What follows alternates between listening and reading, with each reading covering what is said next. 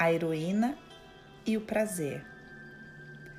Por que é tão difícil a heroína se permitir sentir prazer?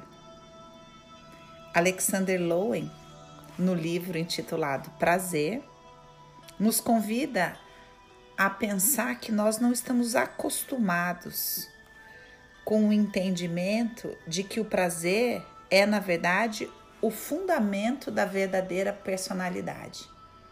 Então, ele vai desenvolver uma ideia de que, na verdade, as pessoas que guardam uma ferida, uma dor na sua infância, na sua história, e que não conseguem entrar em contato com essa dor, desenvolvem uma identidade buscadora do sucesso.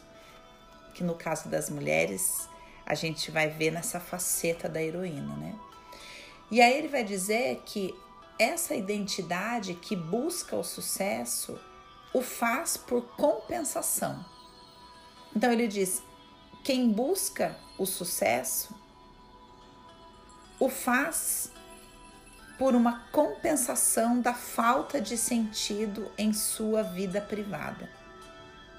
E aí ele vai convidar a gente a olhar para o prazer como uma experiência do ser real, como uma experiência da vida privada e da experiência de ser a si mesmo, sem público, sem audiência, sem espectadores.